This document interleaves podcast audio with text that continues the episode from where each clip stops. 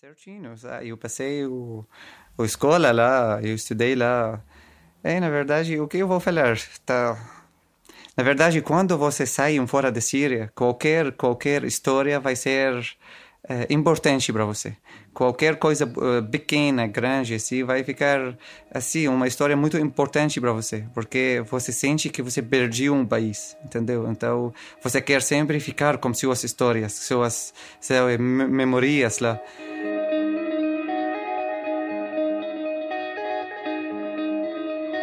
Olá pessoal, aqui é Ivan Mizanzuki do Projeto Humanos, histórias reais sobre pessoas reais.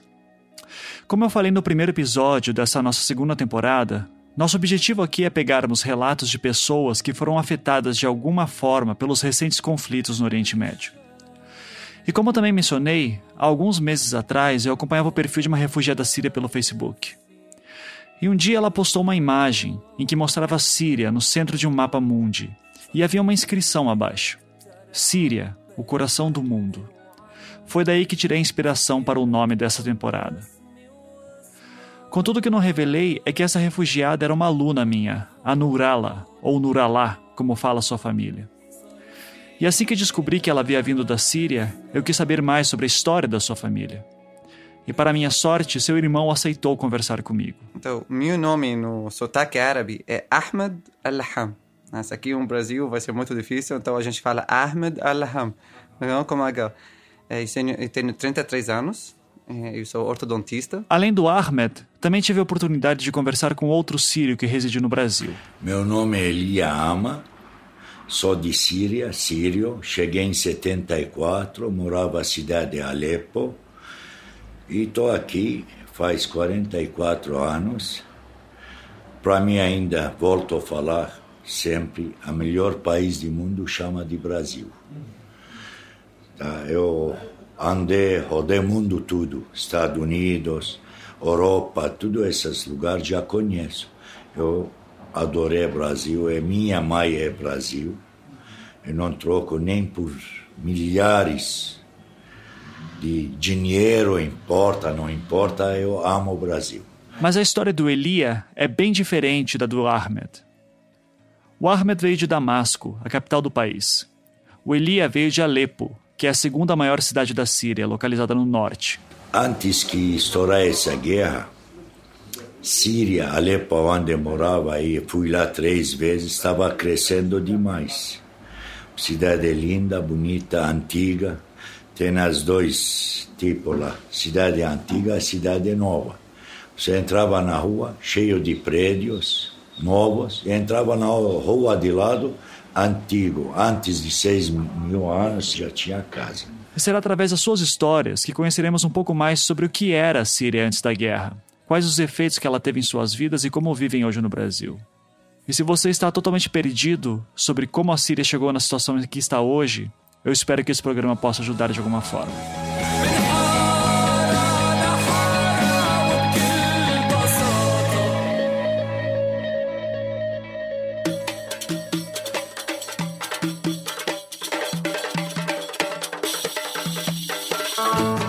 Estava, estava jogando futebol na escola. estava muito pequeno. o, o time do futebol estava misturando. As pessoas mais grandes de mim teve nove anos. Tem, tem pessoas até 12, 13 anos, assim. Então, uma que queria, sabe, se bater o, o, o bola no cabeça dele, ele bateu meu, meu ombro. ah, e daí você bateu o ombro. É, uhum. quebrou, na verdade. Quebrou. Ficou quebrado, fiquei na casa três meses, uhum. porque você não pode colocar o gesso aqui no isso região, então tem só colocar um elástico, sabe, assim, as coisas. Então foi muito legal, na verdade. é verdade, foi dolorida, mas todo mundo quer ah, cuidados para você, muito presente, né? Uhum. Daí você faltou à escola por um tempo. Muito bom. É, muito bom. é, qual que era o nome desse teu amigo que foi te visitar? É, na verdade, verdade, ele se chama Jorge. Jorge. Jorge. Uhum. O... É um nome bastante ocidental, assim, ele era... Uhum. Católico. Era católico. Uhum. A gente estudou numa escola católica, família inteira, sabe? Lá na Síria é normal. O muçulmano estuda na escola católica, o católica estuda no, na escola muçulmana, não tem diferença, sabe? Você escolhe o, o você vai escolher a escola que você acha que é legal. Então não tem nenhum problema. 1970, Brasil ganhou Copa do Mundo, tempo de Pelé. Eu tinha na época 23 anos. Eu gostava de esporte, eu gostava. jogava vôlei e jogava futebol lá na Síria.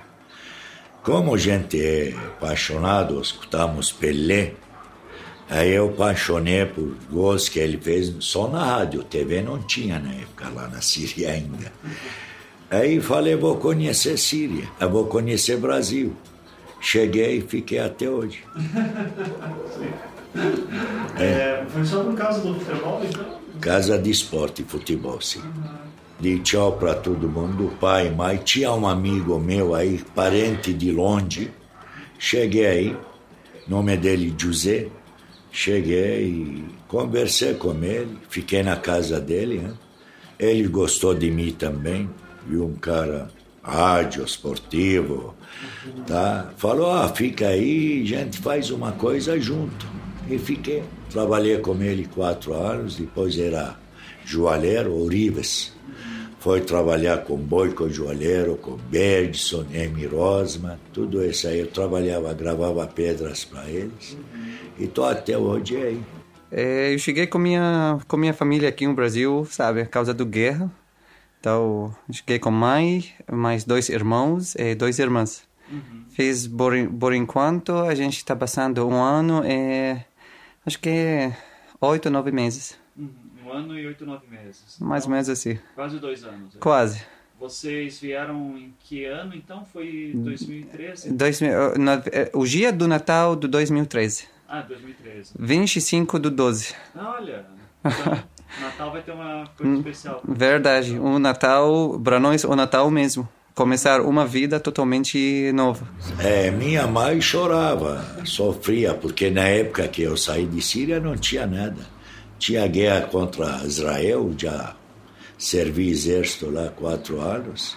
Depois saí, vim para cá que vi paz, vi felicidade, vi é, é, outro mundo, outro mundo de lá. Lá é respeito é demais. Pequeno sempre tem que respeitar maior.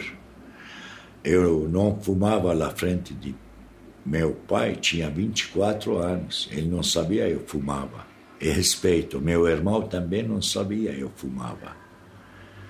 Temos essa tradição de respeito a um outro.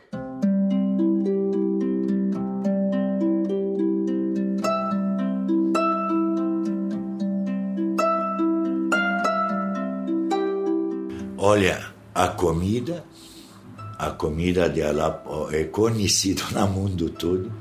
As ruas as suas antigas dela, que eu apaixonava porque eu trabalhava nas de tudo rua antiga, gostava de andar, e destruíram tudo. Essa é meu raiva.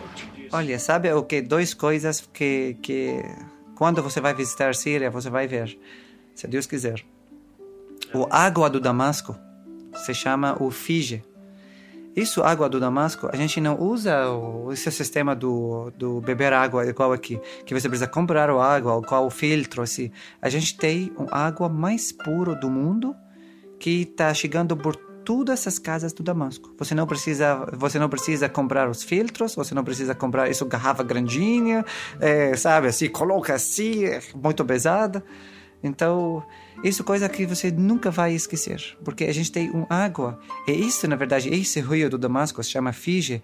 Ele está no Damasco desde 12 mil anos, não mudou. Sabe? A gente tem a água mais pura do mundo. Graças a Deus, porque a terra lá está abençoada. Jesus apareceu na Síria, né? Então, tudo lá está abençoado. Então, é uma coisa que você nunca vai esquecer.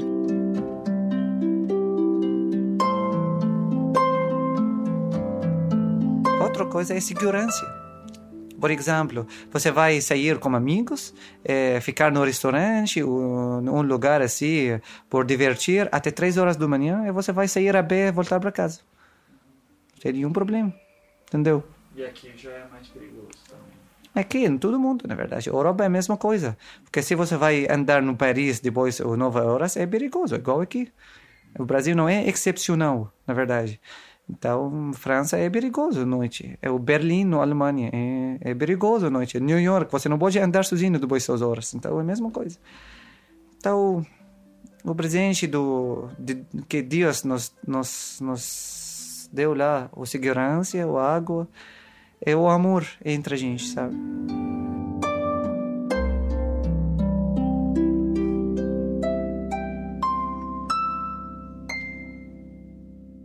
Saudade é cidade que eu amei, sempre vou amar. Alepo, nasci lá e tenho orgulho de falar só de Alepo. A vida dela era diferente do mundo todo. A bairro que morava é, é uma família, tudo conhecia todo mundo.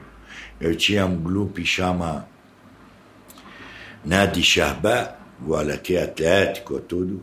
Eu cresci dentro de bairro, cresci dentro dessa grupo. A grupo assinava nós só esporte. Eu jogava lá taula de zahar, passava tempo ou treinava. Todo dia tinha treino. Eu jogava futebol e jogava vôlei. Porque que que na época, como nós somos minoria, a gente tem que jogar. Eu tenho um amigo meu, jogava vôlei, jogava futebol e basquete, homem. Entendeu? Porque gente era pouco gente. Era grupo de cristãos. É, então. exatamente. Exatamente. Uhum. Então era um clube feito por cristãos em que Ex vocês iam praticar esporte. Exatamente.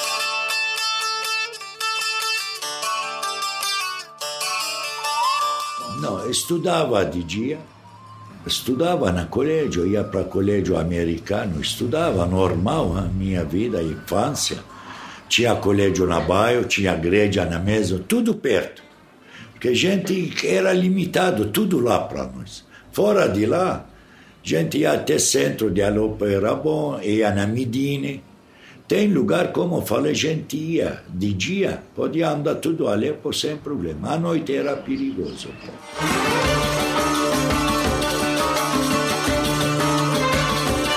À tarde ia brincar, jogava vôlei, jogava futebol, passava tempo lá. Tinha quantos anos? É, de, desde a criança até 13 anos, 13, tinha 13 anos, fui trabalhar. Porque como aprendi a ser joalheiro também. Também de meu amigo de bairro, tinha uma joalheria de gravar pedras, porque na verão, três meses, Síria para tudo não tinha estudo, o que, que a gente fazia? Ia aprender uma coisa na vida. Eu fui com ele, esses três meses, todo ano, ia lá com ele. Aprendi a fazer gravação de pedra. É. E de bairro, meu patrão era de mesmo bairro, o nome dele Jacob Astor. Hoje está na Canadá. Aham, é cristão também? É. Era cristão. Todo é. mundo cristão é. aqui, né? Todo, ali no bairro, todo mundo. Tudo. Tudo você, Cristo. Você tinha amigos muçulmanos? Judeus? Tinha, tinha, tinha. Judeu não, tinha amigo muçulmano, bastante. Uhum. Fiz amizade, eu conheci até, tinha um Meher Saleh, criado no mesmo bairro. Eu, ele cresceu, hoje, hoje ele está na Bélgica, jogava vôlei comigo. Uhum. Ele jogava vôlei comigo, porque casa dele colado na meu grupo. Ah, é, era muçulmano. Sim. Tinha curdos bastante lá, também gente era bom. Não tinha gente vivia bem um como outro.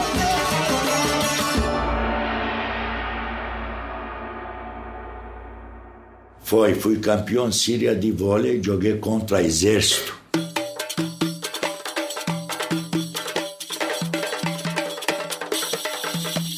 Em 1900, deixa lembrar homem, data. 79 teve campeonato, lá tem tudo ano. Teve campeonato de Síria, eu jogava, tinha meu amigos, tudo. Gente era forte na época. Nós era conhecido na Síria que já lá era forte de vôlei. Tinha lá exército, Shartascari, eles treinavam com nós. Eles vinham, faziam treino junto, a gente ajudava eles. Era professor meu, eh, era Paul Glor, ele treinava nós e treinava pessoal do exército. a gente brincava junto, sempre. Aí chegou a época de campeonato, fomos para Damasco, fomos para Latáquia, fomos um monte de lugar. Aí que falo, tem lugar, fomos, até vi armas, bazuca assim na mão de cara, para gente não ganhar. Gente entregava jogo de medo. Entendeu? Uma vez aconteceu na Hamas também, o juiz falou para mim, Elias, tem que entregar jogo, ou ninguém sai daqui inteiro. Mas quem que estava ameaçando vocês? Ah, não tinha segurança, não tinha, tinha, entendeu? Hoje, se vai na jogo, vê exército, vê polícia. Na época não tinha, ninguém dava bola. Juiz falou tem que entregar jogo. Porque senão iam matar vocês. Ia, oh, ia sair quebrado. Não falo matar porque povo radical, tudo Sim. é. Não saía, entregamos. Os próprios torcedores, você diz. Exatamente. Então, que nem aqui, se Exatamente. entendi. É, entregamos o jogo, só que, que a gente estava lá frente com sete, oito pontos, mais que outros. A gente era tranquilo, entreguei o jogo. Uhum. Hora que chegaram na Alepo, respeitamos eles, levamos eles na grupo, servimos chá, tudo, viram a diferença. E fomos campeões naquele ano. Você lembra do jogo? Vocês foram o último contra essas pessoas que treinavam junto com nós, churrascaria, aquele exército que usa boné vermelho. É, era colega nosso, é de Alepo também. E como que foi o jogo? Foi, foi 3 a 2 na época não era 5 ou 7, era 3. Até 15 também, entendeu? Sim, que tinha ainda a vantagem. Né? Exatamente, né? vai, volta, vai, volta. Foi um jogo bem acirrado, então. Foi, foi bem, 2 a 1 um ganhamos, fomos campeões, até hoje não recebia troféu. É. Saímos sem troféu. Hoje, amanhã falaram, vou levar, estamos jogando final onde troféu.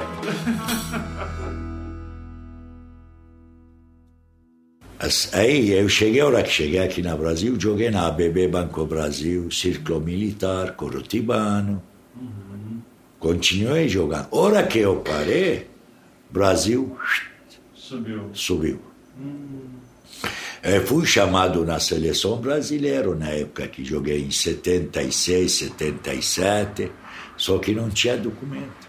Ah, é, não pode Chegou a Curia de Sul jogar aqui na Circo Militar, lembro, fui ver a jogo, perdemos 3 a 0.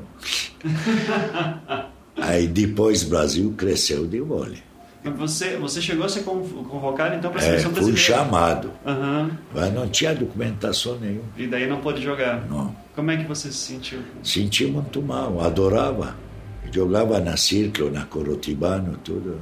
Uhum. E na época é, vôlei não estava bem ainda estourado aí.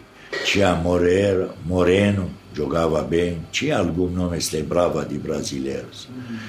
Só que, lamento, não podia jogar. Era teu sonho ser? É, exatamente. Sim. Mas você preferia vôlei ou futebol? Daí? Eu jogava vôlei. Gostava de vôlei. Porque o grupo nosso era assim forte dessa área. Dez, dez de meninas. E vou contar uma história. Primeiro futebol feminino de mulher nas, na Oriente tudo foi nosso grupo que montou. Primeiro jogo de futebol de mulher foi nosso grupo que fez na Oriente Médio inteiro. Dois times, conseguiram montar um time contra outro? Sim, sim. Nós fizemos jogar, não tinha time, hein? jogava contra os pequenos das homens. Depois começou a crescer. Até hoje acho que não tem. Vôlei já tem. Uhum. Vôlei já tem. Mas futebol ainda não tem. Na Síria, na Oriente não tem. Uhum. Time de vôlei. Mas vocês tentaram? Tentamos, não deu certo.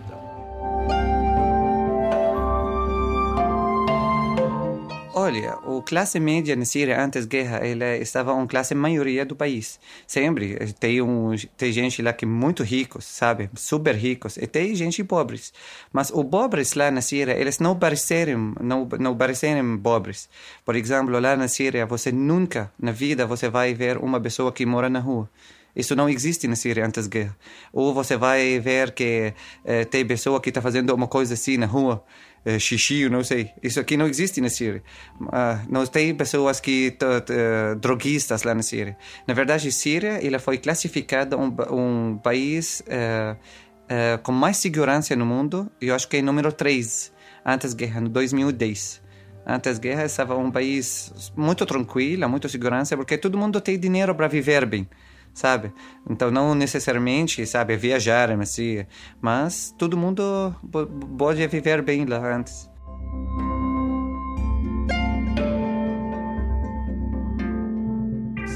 Eu acho que, olha, no, no mundo inteiro, você tem o serviço público e serviço uh, é igual o PUC, assim, sabe, particular. Então você pode escolher, mas na verdade lá na Síria os tem, tem escolas públicas que é muito difícil entrar para ela porque é muito forte, sabe? Tem as pontas que você precisa ter para entrar por essa escola.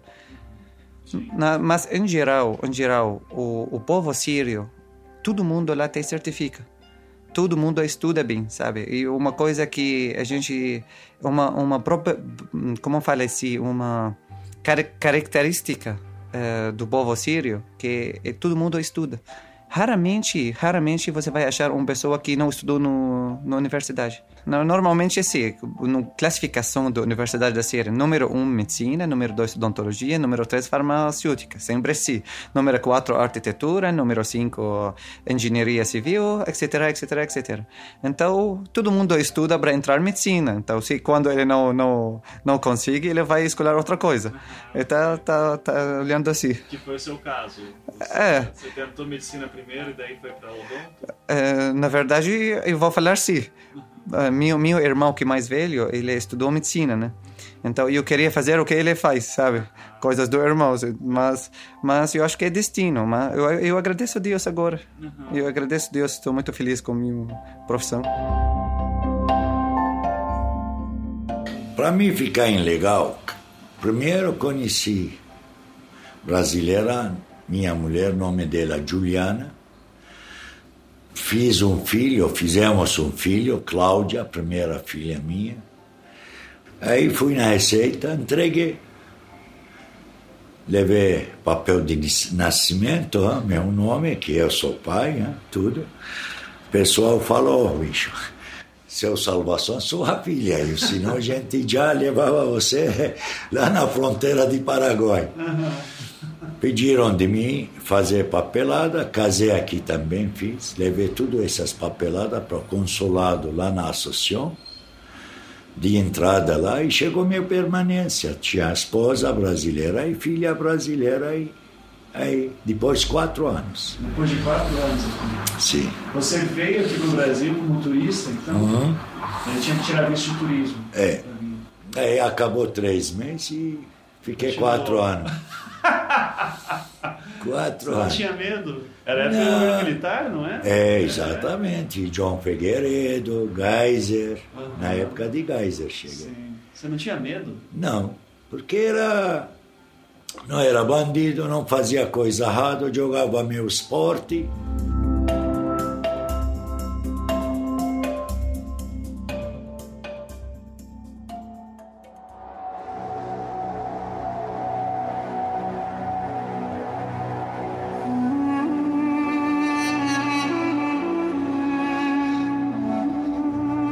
Eu nasci no, no 1982. Então, a guerra na Síria, a gente nunca teve um problema ao interior do país. Nunca teve assim um conflito interior, uh, do interior. A gente sempre teve guerra contra Israel, a gente teve guerra, por exemplo, contra Estados Unidos, sabe assim? Porque sempre isso guerra contra entre capitalismo e socialismo, né? Então, mas assim é, feia assim, igual o que está acontecendo agora, nunca na história na Síria aconteceu.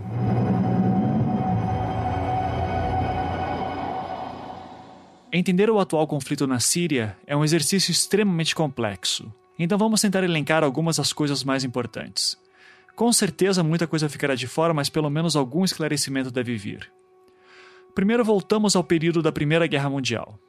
Após a derrota do Império Turco Otomano, que dominava o Oriente Médio, um tratado foi feito entre França e Reino Unido, as duas potências mundiais da época, juntamente com um aval do Império Russo. Este tratado é o chamado Sykes-Picot, assinado em 1916, que basicamente redesenhou toda a região, criando os países que existem hoje e descumprindo uma série de promessas que haviam sido feitas durante o conflito. As zonas territoriais foram demarcadas muito mais a partir de interesses das potências europeias do que necessariamente por uma afinidade cultural histórica entre os habitantes daquelas regiões. O resultado disso é que etnias conflitantes passaram a se ver unidas, do dia para a noite, como habitantes do mesmo país. E apenas uma curiosidade: em 2014, após avanços do auto-intitulado Estado Islâmico, o grupo terrorista derrubou parte da fronteira entre o Iraque e a Síria e declararam que aquele ato era uma vingança contra o Tratado Sykes-Picot. Segundo ponto importante: durante a Guerra Fria, Estados Unidos e União Soviética disputavam zonas de influência no mundo todo, e o Oriente Médio não era diferente. Um exemplo disso: se você viu o filme Argo, vencedor do Oscar de 2013, deve lembrar o retrato que o filme passa do Irã. Teria sido um país livre até a Revolução Iraniana de 79. Contudo, muitos iranianos tendem a discordar bastante dessa versão da história, pois entendem que o governo do Shah, anterior à Revolução, era extremamente autoritário e tentava impor valores ocidentais à população. Analistas divergem dessa passagem, mas o que importa, em termos práticos, é que por conta da Revolução Iraniana de 79, os Estados Unidos haviam perdido um enorme centro de poder de influência no Oriente Médio, sendo que o Irã passou a ter relações mais próximas com a União Soviética. Sua outra zona de influência de maior força na região passou a ser a Arábia Saudita, e assim é até hoje. E o caso da Síria é importante aqui. Desde 44, a Síria era uma zona de influência da União Soviética, e esses laços foram se tornando cada vez mais fortes em 71, quando Hafez al-Assad assumiu a presidência. Lembrando que ele ficou no poder até sua morte em 2000, sendo então sucedido pelo seu filho Bashar al-Assad, que está no poder até hoje. Logo desde pelo menos a década de 70, há um enorme clima de desconfiança entre a Síria e qualquer coisa que seja relacionada aos Estados Unidos. E se você olhar no mapa, verá que a Síria faz fronteira com os seguintes países: Iraque, Turquia, Líbano, Israel e Jordânia. Com exceções pontuais do Líbano, todos sempre foram aliados dos Estados Unidos, com especial destaque para as potências militares Turquia e Israel. E neste ponto, é bom lembrar que foi na década de 70 que os Estados Unidos apoiaram o surgimento de Saddam Hussein no Iraque, especialmente durante o conflito Irã-Iraque na década de 80. Saddam se manteve um aliado dos Estados Unidos até a década de 90, quando invadiu o Kuwait.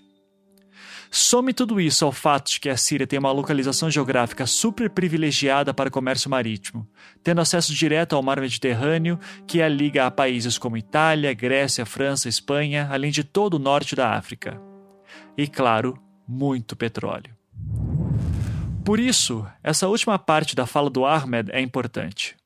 Quando ele diz que a Síria sempre esteve em guerra com países vizinhos, e muito por conta de uma questão do capitalismo contra o comunismo, estes conflitos têm origem desde o início do século XX por conta de muitas interferências dos Estados Unidos e da Europa. Vou falar o quê? A situação de Síria hoje não é entre nem cristãos, nem muçulmanos, nem nada e todo mundo quer Síria. A gente é muçulmanos. Muçulmano. A gente tem muçulmanos, nossa religião é Islã. E, muçulmanos, uh, vocês têm alguma linha se, sunita, xiita? Olha, em geral, na Síria, a gente não fala sunita, xiita. A gente tem, porque na Síria a gente tem mais de 72 religiões. Então, uma coisa que ninguém sabe lá na Síria, que o Síria é um país que é, ele tem muitas religiões que a gente mora juntos. A gente não tem problema na religião. Então, é muita vergonha lá na Síria pergunta, ah, qual é a sua religião? Às vezes, os amigos ficaram assim 10 anos, 15 anos, e ninguém sabe a religião do outro, sabe? Porque a gente estuda na mesma escolas, a gente vive no, no, no mesmo bairro, sabe?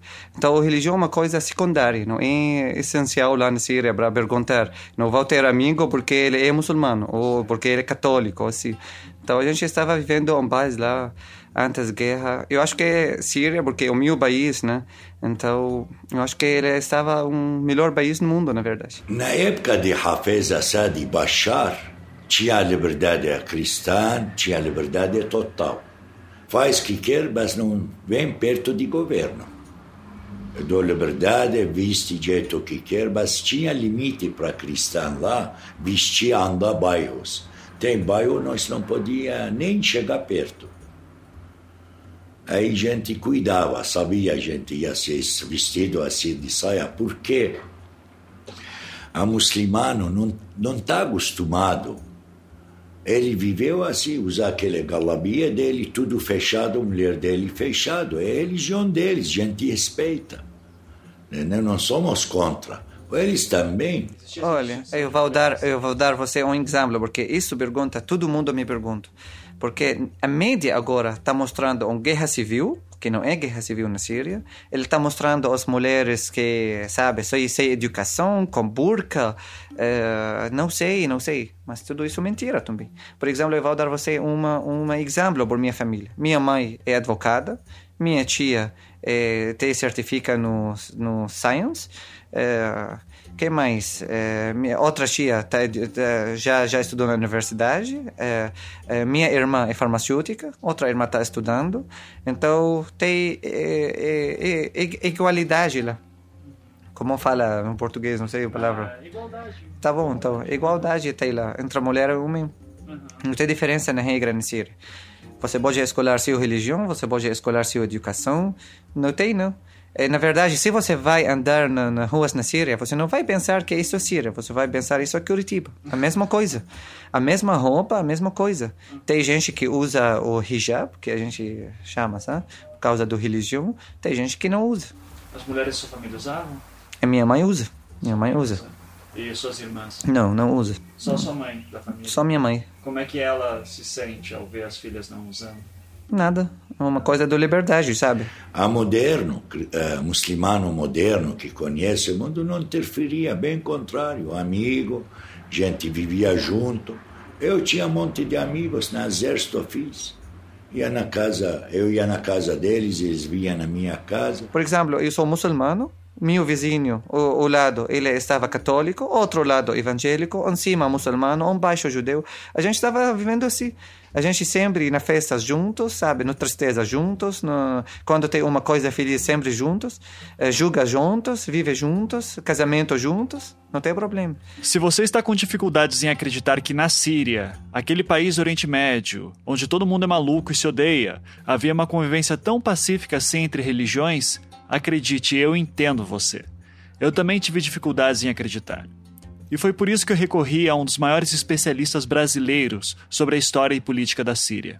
Bom, meu nome é Paulo Gabriel Luda Rocha Pinto, eu sou antropólogo, é, professor do Departamento de Antropologia da Universidade Federal Fluminense e coordenador do Núcleo de Estudos sobre o Oriente Médio, também da Universidade Federal Fluminense.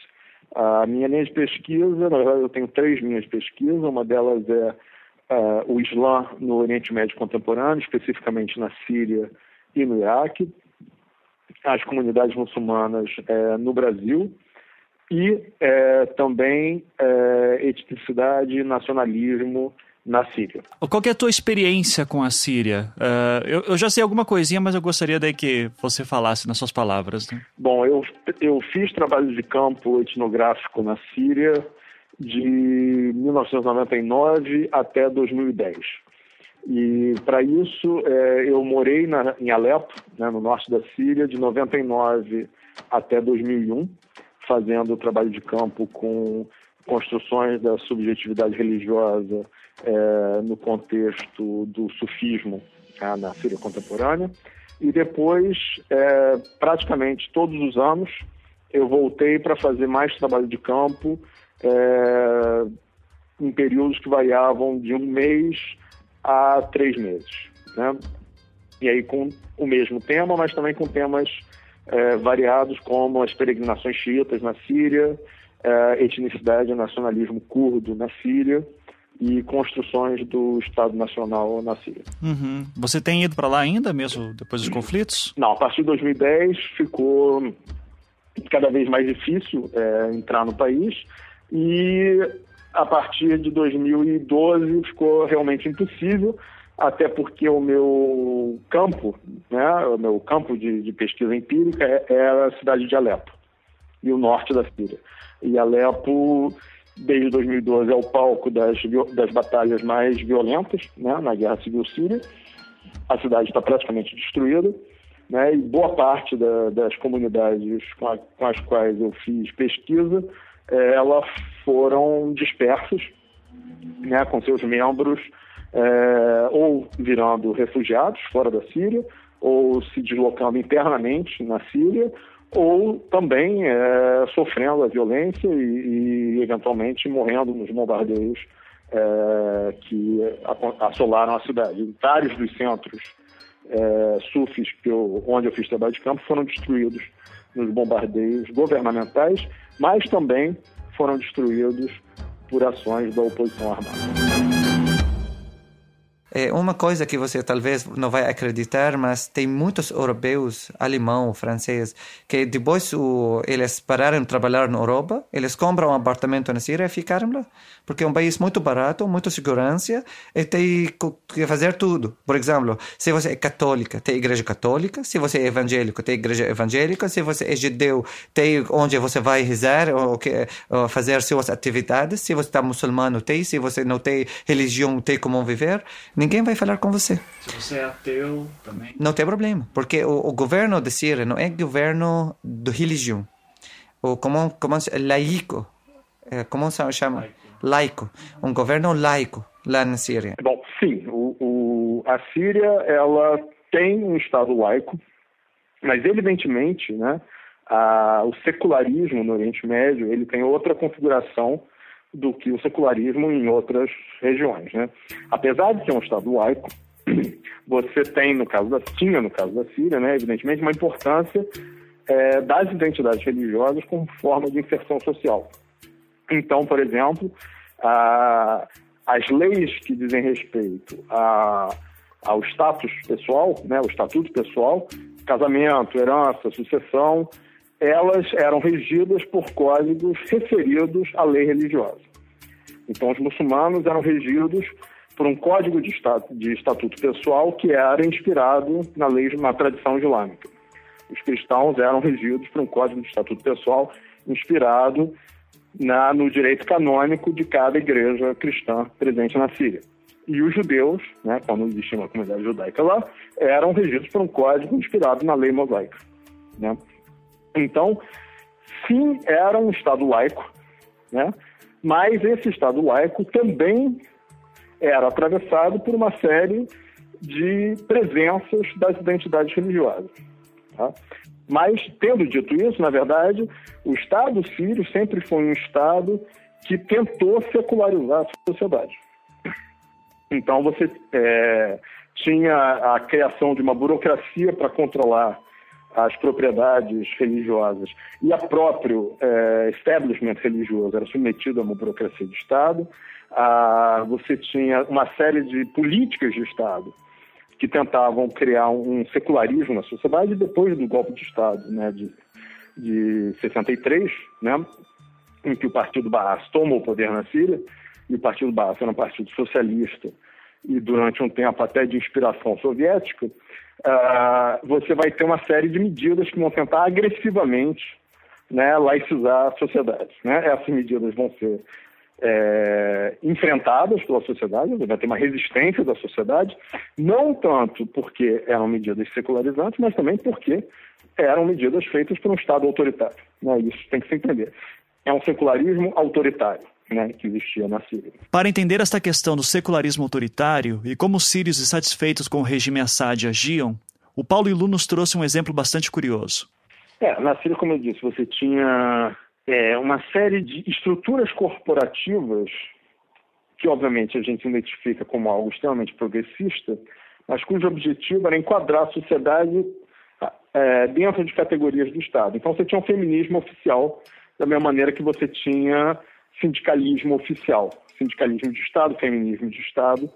Então você tinha um movimento feminista financiado pelo Estado, né, que a ideia era libertar as mulheres, etc, etc, para servir ao Estado. Né? Óbvio, né?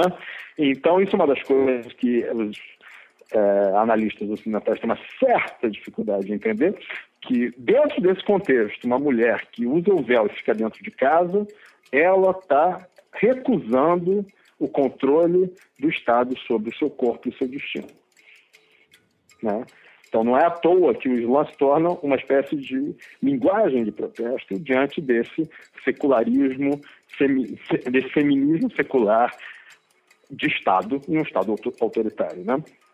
Então, você tinha, sim, uma série de, de. As mulheres participavam do mercado de trabalho, da vida, assim, da suposta vida política do país, né? em teoria, ou seja, elas serviam como ministras para o governo, etc, etc. Mas, claro, você tinha uma série de desvantagens né, de impedimentos da, dos direitos femininos. Né? Uhum. Ou seja, só, é só, é só para esclarecer qualquer visão turva de que, como a maioria é muçulmana, uh, não, mulher não. não. vai poder fazer etc. Como na Arábia Saudita. Não, todo mundo pensa na Arábia Saudita, né? Na verdade. Elas faziam tudo, inclusive, servir o exército. Uhum.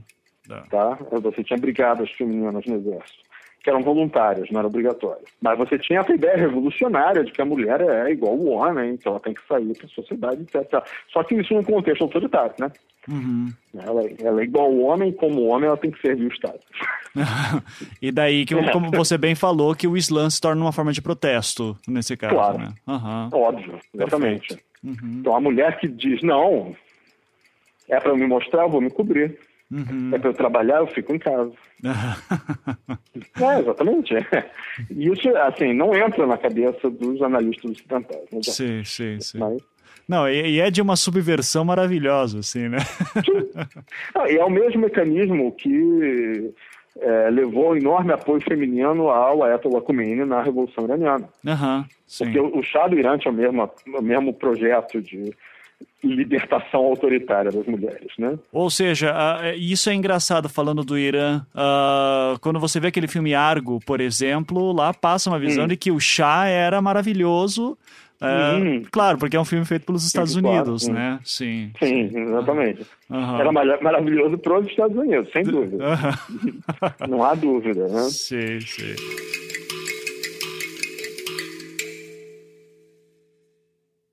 Quando Paulo Ilu fala aqui sobre secularismo autoritário, devemos entender o impacto disso numa região do mundo em que, como já vimos em episódios anteriores, religião e Estado sempre andaram muito próximos.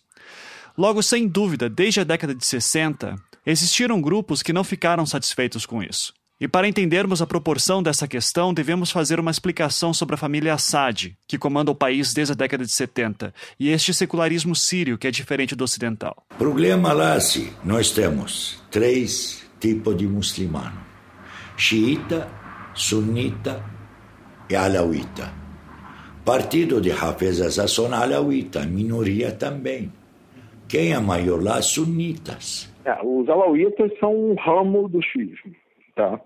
Ele, o xismo tem uma série de, de ramos e de seitas. Os alauítas, eles, eles são a convergência, na verdade, de dois ramos, ele, dos, dos xiitas setimanos, que são os que é, aceitam até o sétimo descendente é, de Muhammad, o sétimo imã, e os xiitas duodecimanos, que aceitam até o décimo segundo uh, descendente de Muhammad, e um pequeno ramo, que é um decimano que aceita até o décimo primeiro. Então, diferentes tradições xiitas, dessa maneira, vão se encontrar e vão formar a tradição alauíta, tá? que é prevalente nas montanhas da Síria e do norte do Líbano.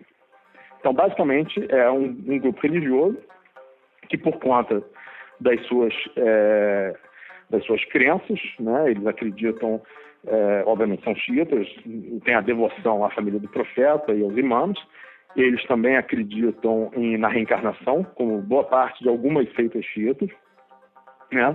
É, e por conta das suas crenças, eles sempre foram é, perseguidos né? pelos muçulmanos, geralmente pelos muçulmanos sunitas. Tá? É, então eles vão encontrar um, um um nicho, um refúgio nas montanhas da Síria e do Líbano, e vai ser uma população rural bastante pobre até o século XX. Tá?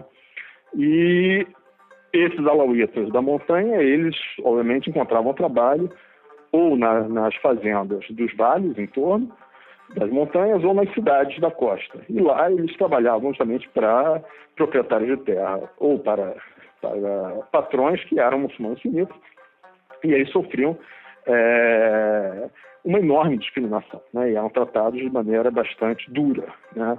É, tanto por conta das suas crenças como por, pelo fato de eles serem né, uma população pobre e rural, né?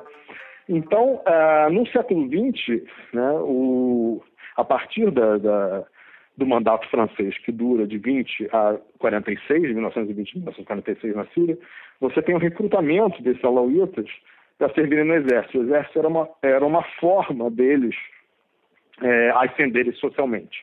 Né? Então, o exército era um mecanismo de ascensão social para eles. E no exército eles entram em contato com uma série de ideologias políticas, entre elas o baacismo, né, o partido Baas, que atrai eles, uma vez que era um partido que pregava justamente um secularismo bastante grande da sociedade, em que todos seriam iguais. Né? Então, é a partir daí que você vai ter um grupo de oficiais alauítas, que vai participar do, do golpe de Estado de 63, né? e que gradualmente, dentro né, das lutas políticas, vão ascendendo, e em 1970 você tem um golpe dentro do golpe em que o Hafez al-Assad, é o pai do Bashar al-Assad, toma o poder na Síria. Tá? O regime sírio não é um regime sectário, né? não é um regime alauíta por si, mas a, as relações pessoais né, com a família do presidente contam para você participar do círculo do poder. Então, isso faz com que, obviamente, os alauítas sejam, sejam sobre-representados nesse círculo do poder. Além dessa configuração política, há também um outro problema aí. Existem muçulmanos que não consideram os alauítas como praticantes da religião islâmica. Eu perguntei ao Paulo Ilu sobre isso. Então, o alauí, o, o, os alauítas na Síria são um grupo religioso e em 73 e desde o final do século XIX, esse grupo religioso ele vai se aproximar do xiismo duodecimano, do xiismo que é majoritário no Irã e no sul do Líbano. Então, sheikhs alauítas, líderes religiosos alauítas, vão estudar na, nos grandes centros teológicos de Qom de Najaf de Karbala, isso desde o final do século XIX. E uma outra característica dos alauítas, que é uma característica de todas as seitas xiitas, principalmente saídas do xiismo setimano, é que o saber religioso é secreto. Ele é passado através da iniciação dentro de determinadas famílias que detêm conhecimento religioso. Então, os alauítas não têm é, rituais públicos, não têm locais públicos de, de prática religiosa. Né? O, o, único local público clássico de prática religiosa entre os alauítas são túmulos dos chefes, dos homens santos, em que as pessoas visitam, fazem pedidos, fazem orações, etc. Então, essas características que sempre fizeram com que eles fossem vistos com desconfiança pelos outros muçulmanos.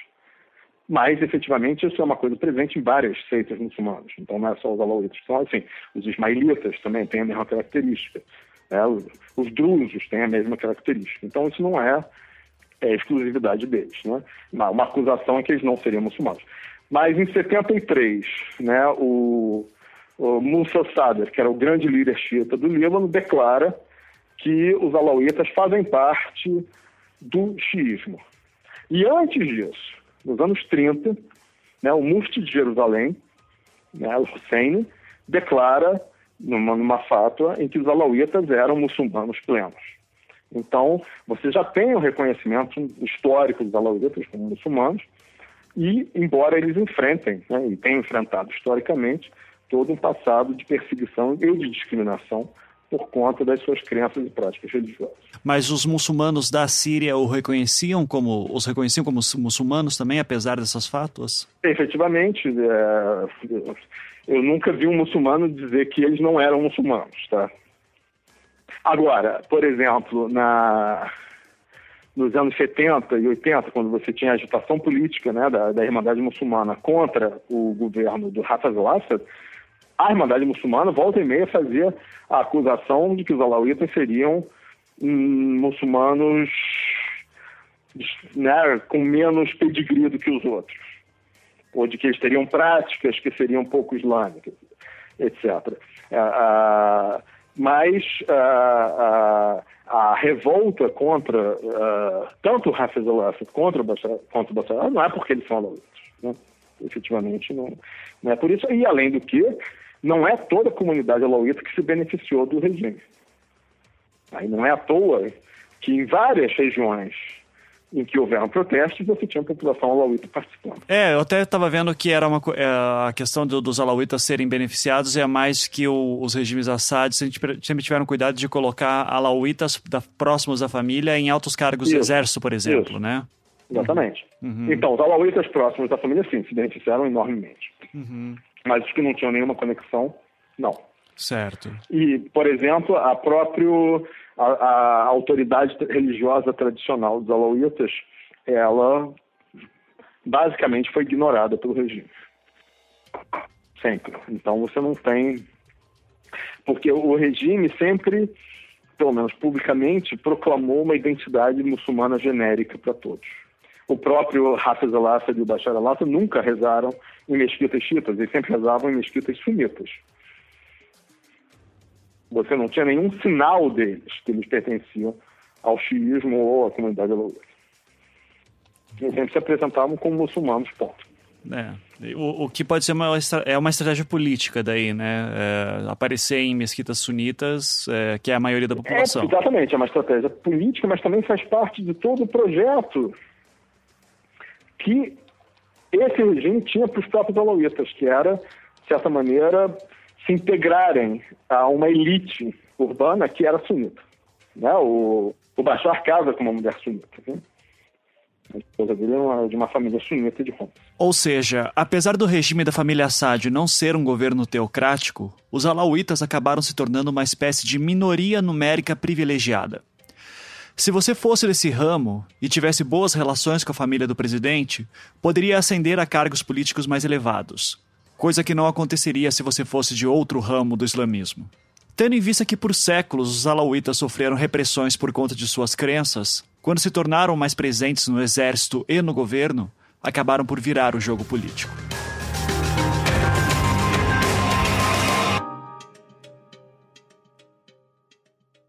O último censo que teve a pergunta sobre a religião na Síria foi em 1960. Tá? Era proibido perguntar sobre religião na Síria. Tá? Mas você tem projeções de demógrafos. Tá? A projeção, basicamente, mais confiável é a seguinte: você teria algo em torno de 12 a 15% de alauítas na população, uma população de 20 milhões, tá? Uh, os cristãos seriam entre 5 e 7% da população, Aí você tem pequenos grupos, como os drusos, com 4%, os ismaelitas, com 1%, uh, ah, os muçulmanos sunitas, né, seriam algo em torno de 70% a 75% da população, mas esses muçulmanos sunitas também, tem que lembrar, são extremamente diversos entre si. Você vai ter sufis, não sufis, você tem os curdos, que são muçulmanos sunitas, você tem árabes, muçulmanos sunitas, tem muçulmanos urbanos, muçulmanos rurais, ou seja, né, a ideia de que você tem um bloco muçulmano sunita é um, uma ilusão. Né? Os próprios muçulmanos sunitas são fragmentados em grupos muito menores. Então a Síria né, ela apresenta uma sociedade extremamente diversa e multireligiosa. Uhum. Tem salafitas só lembrando, o salafismo é uma das escolas de pensamento mais radicais do islamismo, sendo a base de muitos dos grupos terroristas que conhecemos hoje, assim como o wahhabismo, que deriva dele. Mas é sempre bom lembrar, nem todo salafista é terrorista. Tem, mas muito pouco. A salafia na Síria sempre foi fraquíssima porque ela enfrentava uma oposição ferrenha dos sufis e os sufis controlavam a autoridade religiosa. Então, a salafia na Síria, e isso é interessante, ela é rural, ao contrário dos outros países em que ela é urbana. Ela é rural e não é à toa, parte da, das regiões da, das revoltas passa pelo, pelo território onde a salafia é presente. Os salafistas participam da revolta, mas eles nunca controlaram a revolta, na época da revolta civil, né, dos protestos. E os próprios salafistas também têm uma série. Então, eu me lembro, por exemplo, num um vídeo de um protesto em Homs em que você tem um debate se as mulheres podiam ou não podiam participar. E isso termina em pancadaria geral. Porque os próprios salafistas não conseguiam chegar numa conclusão. Porque você tem essa diversidade muito grande. Né? Uhum. É, a gente tenta, te, te, te, para tentar encaixar e entender o que acontece no Oriente Médio, a gente tende a dizer salafitas são radicais, mas também não são. Não, não, não na verdade, você tem um enorme ramo dos salafitas que são apolíticos. Uhum. Eles têm três grandes ramos e um deles é apolítico. Caramba. É. E no, na Síria, os apolíticos eram extremamente fortes. Porque se beneficiavam, com certeza, né? Não, não, é, é uma, é uma posição clássica deles. Era uma posição clássica desses salafitas que você não se envolve em política porque o Estado não faz parte justamente do seu projeto de salvação. Tanto faz quem governa ou quem não governa. Mas o que, que caracteriza ele como salafita, então? O, o que, que faz ele dizer eu sou salafita se ele não tem essa discussão de Estado? Porque para mim, salafita é aquele não, cara que te faz. Só, não tem nada a ver com discussão com do Estado, tá? A salafia é um movimento reformista muçulmano que é caracterizado por um neo-rambalismo, já traduzo isso para você, que é basicamente o seguinte: a postura de que o Islã se resume ao que está no Alcorão e nas tradições do profeta. E tudo que não está ali não é islâmico. Então, rezar cinco vezes, obviamente, está ali, mas o culto dos santos não está. Então, os salafitas rejeitam o culto dos santos, rejeitam uma série de práticas né, religiosas tradicionais. Né, eles têm uma preocupação enorme, justamente, na, na na criação de espaços de gênero em que homens e mulheres não relacionados não se misturem e por aí vai. Tá? Mas a salafia não é uma, uma doutrina política. Então, quando a gente está falando, por exemplo, do salafismo que vai gerar, que vai estar tá ligado a grupos terroristas, a gente está falando do, mais do arabismo mesmo? É do salafismo jihadista que tem uma influência wahhabita às vezes. É o que eu chamo dos jihadistas, tá? Então, recapitulando, Lembram quando o Ahmed nos disse que na Síria é feio perguntar sobre a religião do outro? De fato, isso ocorre, mas muito por conta de um processo que a família Assad impôs em impedir que a religião e o Estado tivessem relações mais próximas, pelo menos oficialmente, como foi o caso de países ao redor da Síria. Mas, ao mesmo tempo, tendo em vista que é um governo autoritário, isso não impediu que a religião fosse usada como laço de confiança para nomeação para cargos políticos, especialmente por debaixo dos panos. E é por isso que o caso da Síria é tão particular do Oriente Médio. Quando olhamos para aquela região e estranhamos toda a relação entre política e religião, tendemos a achar que seria muito bom que as pessoas pudessem separar uma coisa da outra para evitarem tantos conflitos. E foi esse o pensamento da família Assad, tendo em vista que, sendo parte da minoria alauíta, sofriam perseguições religiosas e desejavam um governo que permitisse liberdade para eles. Mas a via autoritária trouxe consequências. Com o tempo, né, você vai ter, inclusive, um período que você teve uma guerra civil na Síria, em que a oposição liderada pela Irmandade Muçulmana vai tentar se opor ao regime. A Irmandade Muçulmana é um movimento político fundado na década de 1920 no Egito, mas que atua em mais de 70 países. Eles são sunitas salafitas. Como Paulo Ilu mencionou há pouco, o salafismo tem algumas linhas de pensamento, e ele citou duas. De um lado, os apolíticos, que acreditam que o islamismo deve ser voltado apenas à prática religiosa, e num outro extremo, os jihadistas, que acreditam que o caminho da violência pode ser justificado para a expansão do islamismo, que é a corrente que grupos terroristas famosos seguem. E existe ainda uma via intermediária que a gente não citou, que é o salafismo político, que acredita na prática de um islamismo puro, mas que ele deve ser divulgado e expandido através da política às vezes com violência, às vezes não. Lembram das eleições do Egito após a queda do ditador Mubarak? Mursi, o presidente eleito, era da Irmandade Muçulmana. Isso leva a um conflito bastante sangrento em 82, na cidade de Hamas. Há pouco, o Ahmed havia nos dito que a Síria nunca havia passado por uma guerra civil, e infelizmente não é bem assim, como pudemos notar na fala do Paulo. Hama é considerada a quarta maior cidade na Síria, e na década de 70, num levante da Irmandade Muçulmana contra o governo de Hafez al-Assad, ela tornou-se um ambiente de guerra que durou anos e resultou em milhares de mortos. Contudo, para ser justo com Ahmed, a guerra civil em Hama foi um conflito bem localizado e que foi sufocado de forma eficaz pelo governo Assad. A guerra que o país enfrenta hoje é sem proporções e, sem dúvida, sem precedentes em sua história contemporânea. E depois desse conflito, duas coisas acontecem. Né? Por um lado, o Islã político perde força, então a, a, o Islã político deixa de ser veículo da resistência ao regime, da oposição ao regime, e, por outro lado, o regime deixa, ele abandona a sua tentativa de controlar e de modificar a sociedade síria, a sua imagem. Então, o regime também começa a se acomodar com as estruturas sociais e culturais da sociedade síria. Eu espero que aqui tenha ficado claro para vocês como é difícil entender o conflito na Síria.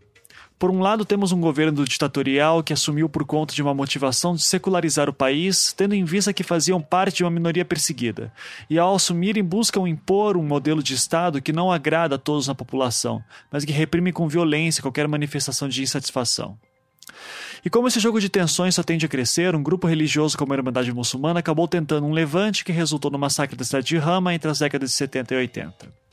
E alguém poderia dizer: que bom que o governo sírio sempre lutou contra pessoas que querem a religião se metendo na política. Eles defendem um modelo de um Estado secular. Mas novamente temos que nos lembrar das motivações que levaram a família Assad ao poder. E por conta disso, não é difícil supor que essa separação não é tão evidente assim quanto imaginamos. Então, sim, é, digamos assim, de 85 até 2010, você tinha uma situação em que você tinha um Estado laico que reconhecia a presença e a importância das comunidades religiosas, por um lado. E, por outro lado, esse Estado nunca se furtou em manipular as diferenças religiosas para os seus interesses. Então, embora fosse um Estado oficialmente laico, era um Estado que também, de certa maneira, quando lhe interessava, jogava a carta religiosa.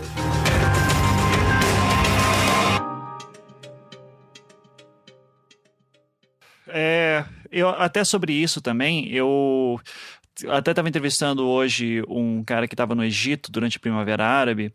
Uh, ele me mencionou uma coisa interessante que eu até agora não tinha parado para pensar, que ele me disse que os países árabes eles não têm lei civil, são todos personal status law, como é isso, você falou. É isso que eu falei, é isso que eu acabei de falar do, do, da lei de estatuto pessoal. Mas não são só os países árabes, não, tá? Israel também não tem. Ah, tá. Ok. Entendeu? Não é só o mundo árabe. É, e a Turquia, que é um país muçulmano, tem. Entendeu? Na Turquia, quem rege o estatuto pessoal é a lei civil. Tem casamento civil na Turquia. Mas no, nos países árabes, com exceção da Tunísia, na Tunísia também tem é, lei civil. Tá? É, então, os dois únicos países do Oriente Médio e do Norte da África em que tem lei civil é a Tunísia, que é um país árabe, e a Turquia, que é um país não árabe, mas de maioria muçulmana. E país, um país não árabe, não muçulmano, como Israel, não tem também. Quem rege casamento, herança e sucessão em Israel é a lei religiosa. Muçulmana para os muçulmanos, judaica para os judeus e cristã para os cristãos. Então, por exemplo, um católico em Israel não pode se divorciar. Aham. Ah, certo. E, e ateu não existe. Você pode ser ateu, mas ser ateu não é um. E aí é outra questão importante para entender essa sociedade. A sua identidade religiosa é independente, é independente da sua crença. Você pode ser um ateu registrado como muçulmano. Na Síria eu tinha vários amigos ateus, vários. Mas, do ponto de vista do Estado, quando ele for casar, quando ele for morrer, quando ele for fazer um testamento, ele está submetido à lei islâmica. Da mesma maneira, um ateu cristão vai estar submetido à lei canônica da sua igreja. E daí já vem uma curiosidade. Uh, é possível o casamento entre pessoas de, de religiões diferentes? Exemplo, cristão com muçulmana? Na Síria, sim. Na, na Síria, sim, era, era permitido. E aí você, é, você tinha uma, uma hierarquia de, de status, né, de estatutos. Então, por exemplo, se um cristão casasse com uma muçulmana, ou uma, né, uma, uma cristã casasse com um muçulmano, quem regeria o casamento, a, a, o casamento era a lei islâmica. Ponto. Casamentos entre cristãos de diferentes igrejas, aí você poderia optar por qual igreja vai ser regido. Tá? E mesma coisa entre judeus e cristãos ou entre judeus e muçulmanos. Tá? E, e tanto os cristãos, os cristãos quanto os judeus poderiam optar pela lei islâmica, caso quiser. Né? Isso na Síria. Né? Em outros países, assim, por exemplo, em Israel não pode. Não, um judeu casar com um não judeu. Se você for casar, você vai ter que se converter. Né? E no caso do, dos países é, do Oriente Médio, etc., também, uma mulher muçulmana não pode casar com um não muçulmano. Um homem muçulmano pode, mas a mulher não pode. Tá? Se, for, se a mulher for casar, o cara vai ter que se converter. O, o que deve gerar uma série de situações bem complicadas, assim, né? Sim, sim. Mas, por exemplo, na Síria tinha uma coisa que mostra também essa questão da secularização do Estado, mesmo da lei religiosa. Era possível um muçulmano se converter a outra religião na Síria. Isso era permitido. Embora isso seja contra a lei islâmica.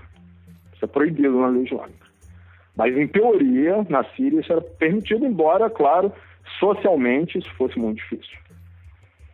Né? Então, você tinha casos de, de muçulmanos que se convertiam ao cristianismo, não só a família se opunha, mas também eles tinham uma grande dificuldade em mudar o registro deles.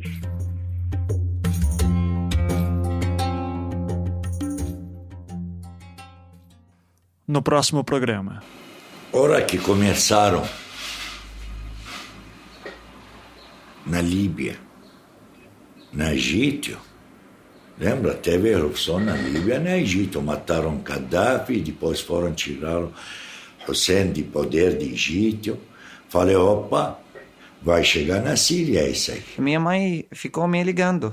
Ah, onde você está? E falei, estou nessa rua. Ah, volta, volta. Por quê? Tem manifestação. Mas, mãe, não estou olhando nada. Você tem uma entrevista com ela que ela diz o seguinte: Eu não tenho medo do governo, porque eu sou famosa demais para eles me matarem. Mas eu tenho medo da minha família. Como começou a atual guerra na Síria? Quando foi que o Ahmed e o Elia perceberam ela? E o mais importante, quem está lutando contra quem? Aqui, no Projeto Humanos, o coração do mundo.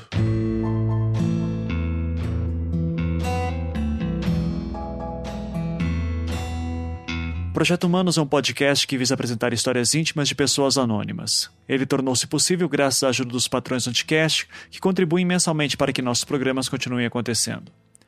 Se você gosta do nosso trabalho e gostaria que ele continuasse, você pode contribuir através do link na postagem. Agradecimentos especiais a Elia, Ahmed, Nurala, Paulo e Lu e sua prima Luciane, que me colocou em contato com ele. Nos vemos no próximo programa.